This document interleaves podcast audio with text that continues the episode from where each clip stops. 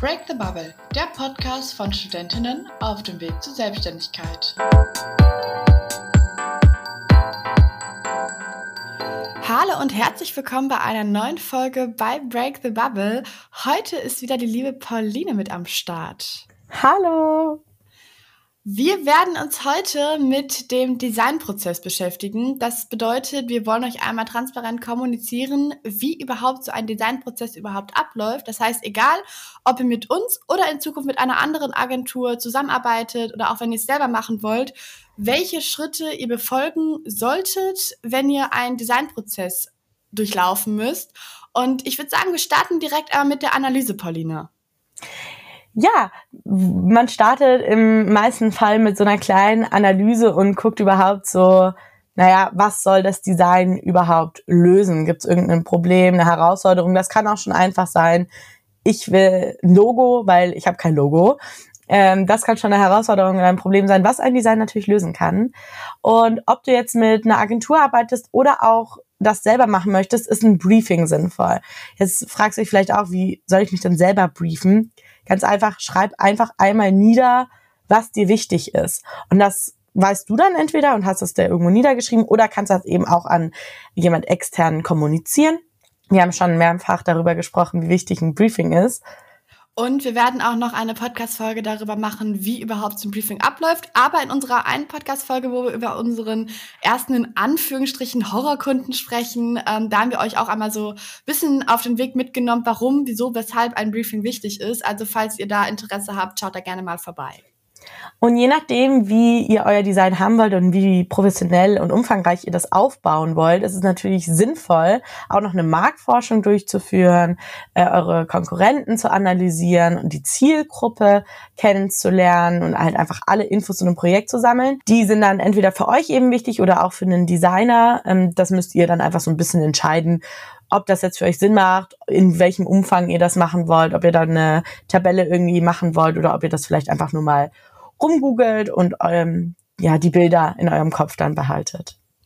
Ja, es ist vor allen Dingen auch total wichtig, wenn ihr wirklich das Ganze für ein Unternehmen macht, egal ob es euer eigenes ist oder für was auch immer ihr es im Endeffekt machen müsst, dass ihr es angelehnt an die Zielgruppe macht, weil im Endeffekt ist das die Zielgruppe oder das die Personengruppe, die ihr erreichen wollt. Das heißt, wenn ihr, sage ich jetzt mal, an ein Design selber dran geht, geht nicht davon aus, wie ihr es selber am schönsten findet, sondern also klar, eure eigene Meinung sollte da natürlich auch mit reinfließen. Äh, Ein Design sollte euch selber auch gefallen, aber es geht grundsätzlich darum, dass es wirklich die Zielgruppe anspricht und auch das abdeckt, was ihr kommunizieren wollt. Ähm, genau, da müsst ihr halt beide Seiten auf jeden Fall ähm, ein bisschen im Blick behalten. Und dann kommen wir auch direkt schon zur nächsten Phase, und zwar der Konzeptentwicklung. Das Ganze kommt auf die Dienstleistung an. Das bedeutet, ähm, man kann über Skizzen, Wireframes, Prototypen oder auch andere visuelle Hilfsmittel zur Konzeptentwicklung umsetzen. Ähm, Skizzen zum Beispiel bei einem Logo oder beim Key Visual. Wireframes sind ähm, vor allem für Webseiten. Und bei Wireframes betone ich nochmal, bei einem Wireframe geht es wirklich um das Layout, um das klassische Layout, wie du es im Endeffekt umsetzen möchtest oder umgesetzt haben möchtest. Weil wir haben viel schon gehört von wegen, ähm, du hast einen Kunden oder in der Uni oder wem auch immer ein Wireframe gezeigt und dann kamen Antworten wie, da sind gar keine Bilder. oder die Schrift finde ich nicht so schön oder die Überschrift sollte anders sein oder es geht halt wirklich bei den Wireframes, klar, Feedback ist definitiv erforderlich, aber es geht wirklich um das Layout. Das heißt, wie sind die Layout-Inhalte aneinander angepasst und wie sind sie aufeinander aufgebaut. Es geht um das Ganze und nicht um das Design, um das dahinter, was sozusagen im nächsten Step erst entwickelt wird. Und genau das gleiche auch bei den Prototypen. Das ist vor allen Dingen für Apps zum Beispiel ähm, sehr relevant. Ähm, da geht es wirklich auch darum, da geht es aber auch um die Funktionalität. Okay, funktionieren die einzelnen Seiten oder wie müssen die einzelnen Seiten untereinander vernetzt werden? Der Prototyp wird aber auch im Endeffekt noch weiter ausgearbeitet. Das heißt, die Wireframes werden sozusagen umgesetzt und der Prototyp bleibt im Grunde ein Prototyp, bis er im Endeffekt veröffentlicht wird. Das bedeutet, du arbeitest die ganze Zeit an diesem Prototypen weiter, bis du es halt bei einer App zum Beispiel und einem Prototypen dann an die Techniker weitergibst. Und diese visuellen Hilfsmittel brauchst du, um das Konzept zu visualisieren und zu kommunizieren, damit der Designer im Endeffekt auch weiß, was er damit anfangen soll. Das heißt aber nicht, dass kein Designer Wireframes oder Prototypen umsetzt, denn wir machen grundsätzlich beide Aspekte, aber du brauchst eine Vorbereitung und auch eine Umsetzung.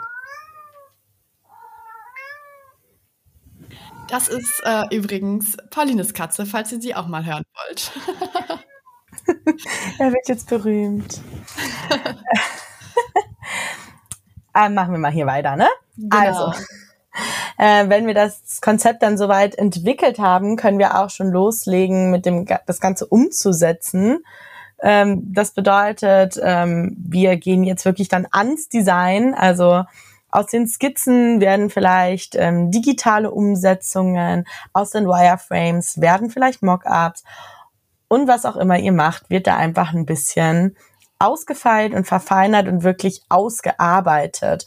Ähm, das heißt, aus zum Beispiel auch vielen Skizzen kann einfach nur eine einzelne Skizze werden, die dann ausgearbeitet wird ähm, eventuell in Mockups abgebildet. Mockups sind quasi Anwendungsbeispiele, also zum Beispiel ein Design auf einem T-Shirt, das wird da so ein bisschen reingefotoshoppt und schon hat man ein Mockup oder ein Design auf einer Verpackung, dass man sich das ein bisschen vorstellen kann. Gerade wenn man mit Kunden arbeitet, ist das eigentlich immer mal ganz gut, wenn man mal zeigen kann, so ja, so sieht das Logo aus und so würde das auf einer Verpackung aussehen. Ähm, genau, und wenn man dann die Designs soweit ähm, hat, guckt man auch noch, dass sie ins CD reinpassen und ähm, wie sie ähm, definiert werden müssen. Und für die Leute, die sich vielleicht an die Designs selber begeben möchten und ihr euch jetzt fragt, okay, wie erstelle ich jetzt überhaupt diese Mockups, da ein kleiner Tipp für euch. Es gibt auf verschiedenen Seiten wie FreePic und die ganzen anderen Seiten, wo du kostenlose Bilder bekommen kannst. Dort kannst du dir Mockups ganz easy runterladen und zum Beispiel auch in Canva hochladen. Ähm, da musst du halt gucken, dass sie miteinander kompatibel sind, aber das ist definitiv auch möglich, vor allem wenn es um einfache Mockups geht, dass du es dir selber einfach mal ähm, umsetzen kannst und visuell anschauen kannst. Und dann kommen wir auch direkt schon zu einem äh, der letzten Schritte, und zwar der Überprüfung und Feedback. Du musst dich natürlich selber auch überprüfen beziehungsweise Feedback geben, beziehungsweise wenn du es selber machst, solltest du dir auch von anderen Feedback einholen, vielleicht auch vielleicht von deiner potenziellen Zielgruppe, dass die dir sozusagen Feedback geben können, ähm, wenn du das Ganze selber machst. Wenn du natürlich ähm, das Ganze als Dienstleistung abgegeben hast. Und dann musst du dir alsjenige, die das Ganze in Auftrag gegeben hat, auch Feedback geben. Das heißt, die Dienstleister kommen auf dich zu, zeigen dir gerade den aktuellen Stand und dann ist es in deiner Macht, das Ganze oder dir Feedback zu geben was auch im Endeffekt dann wieder von der Zielgruppe eingeholt werden kann. Das heißt, egal ob du es selber machst oder von einem anderen Dienstleister umsetzt, die Schritte bleiben im Grunde ähnlich, nur ähm, solltest du auf jeden Fall den Feedback-Point niemals ähm, ja vernachlässigen, weil es ist so, so wichtig, vor allem von der eigenen Zielgruppe. Ähm, wir zum Beispiel, bestes Beispiel, äh, fragen auch viel Freunde, Bekannte, die halt gar nicht mal unbedingt in, in, der Thematik drin sind, wie sie das finden, wie sie das formulieren würden oder ob sie das gut designt finden. Ähm, das ist definitiv sehr, sehr wichtig.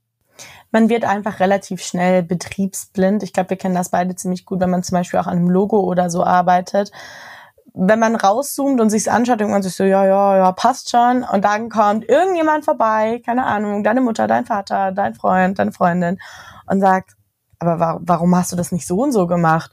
Und das sind manchmal diese Dinge, wo du denkst so, ja klar, macht, macht total Sinn. Du wirst einfach irgendwann betriebsblind, umso länger du drin bist. Vier Augen sehen immer mehr als zwei Augen, deswegen hol dir auf jeden Fall immer irgendwie Feedback ein.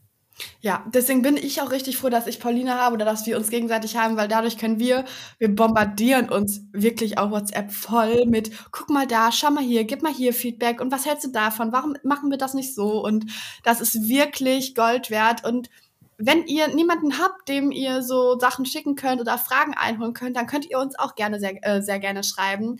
Denn wir freuen uns, ähm, euch auch auf eurem Weg zu begleiten und sind richtig gespannt darauf, was überhaupt für andere Gründerinnen da draußen gibt, beziehungsweise was andere für Designs umsetzen. Das inspiriert uns ja im Endeffekt auch und vielleicht können wir euch auch ein bisschen inspirieren.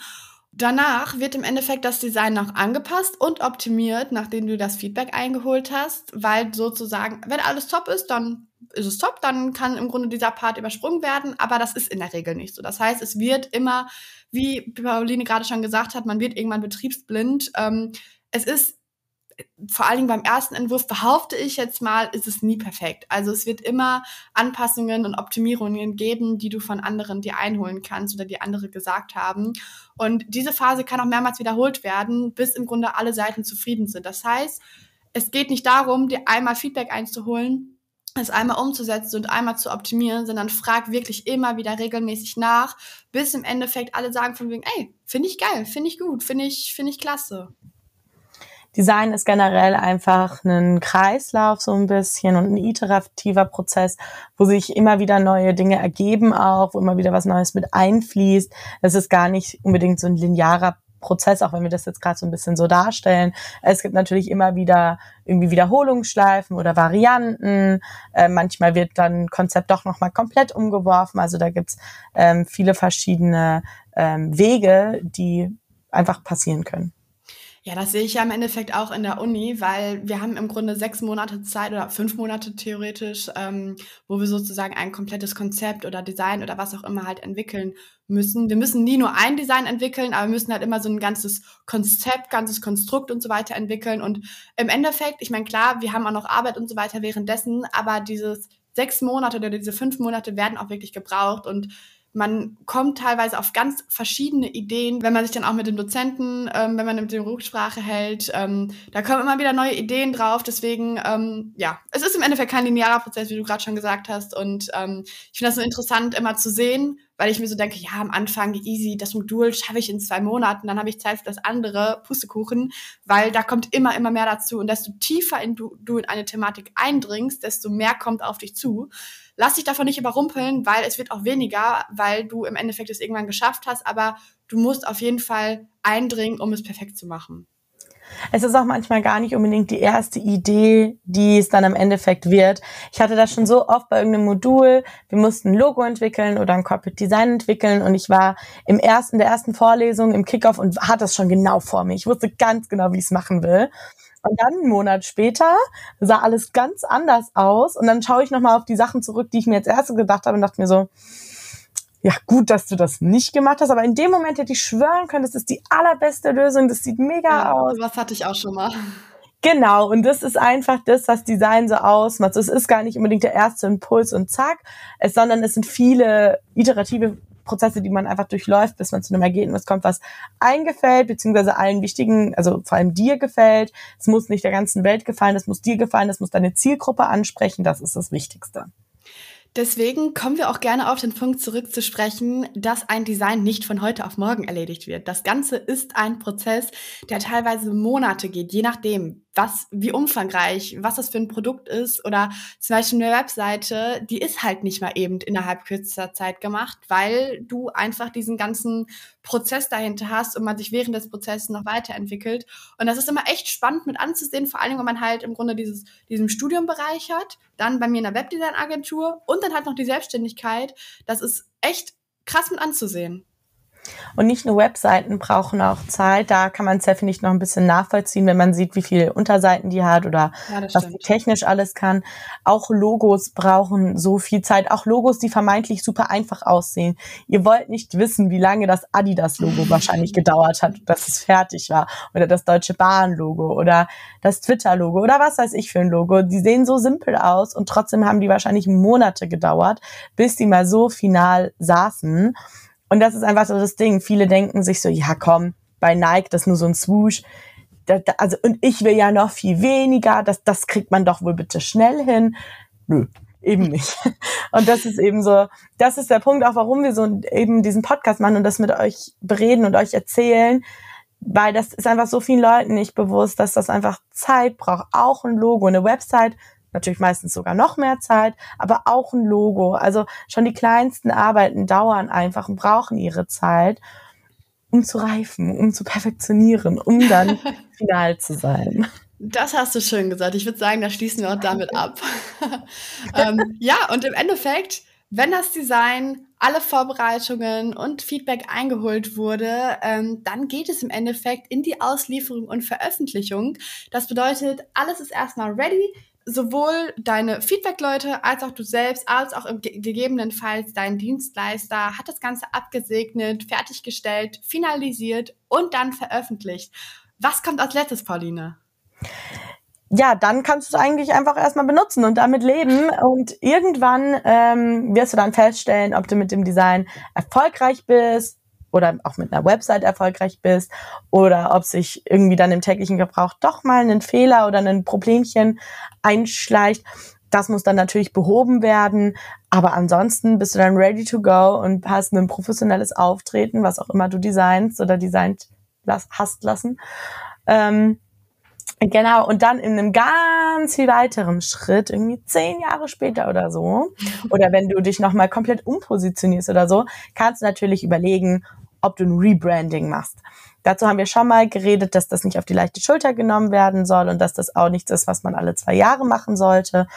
Aber die Option besteht natürlich, ein Rebranding zu machen oder eben auch bei einer Website, die muss natürlich aktuell gehalten werden, die muss gepflegt werden. Oder wenn die Technik irgendwie sich revolutioniert, äh, muss auch da nochmal einfach ein Feinschliff rein. Und wenn wir jetzt zu dem Part zurückkommen, Szenario, du möchtest das Ganze selber machen, zum Beispiel deine Webseite, möchtest du selber in Anspruch nehmen, beziehungsweise in, ähm, ja, durchführen, selbst im Grunde diese ganzen Schritte, die wir gerade gemacht haben, ähm, durchführen und im Endeffekt die von Bekannten oder auch gegebenenfalls seiner Zielgruppe Feedback einholen. Dann ist natürlich dieser Part, den Pauline gerade erwähnt hat, sehr, sehr wichtig, weil du musst immer auf dem aktuellen Stand bleiben. Das heißt zum Beispiel, wir müssen im Grunde alle zwei Wochen ähm, unsere Podcast-Seite auf unserer Webseite anpassen mit der neuen Podcast-Folge, mit dem neuen Countdown. Und das sind natürlich jetzt nur Kleinigkeiten, aber trotzdem, wenn du, sage ich jetzt mal, in zwei Monaten oder auch in einem Jahr sagst, von wegen, hm, irgendwie passt mir das nicht so, irgendwie möchte ich da was ändern, dann bist du in letzter Konsequenz, wenn du das Ganze von dem Dienstleister gemacht hast und er dich nicht wirklich auf den neuesten Stand gebracht hat in Form von, so geht man mit WordPress um oder so arbeitest du mit Elementor Pro oder so kannst du die einfachen Sachen umsetzen, dann bist du gegebenenfalls wieder auf den Dienstleister angewiesen.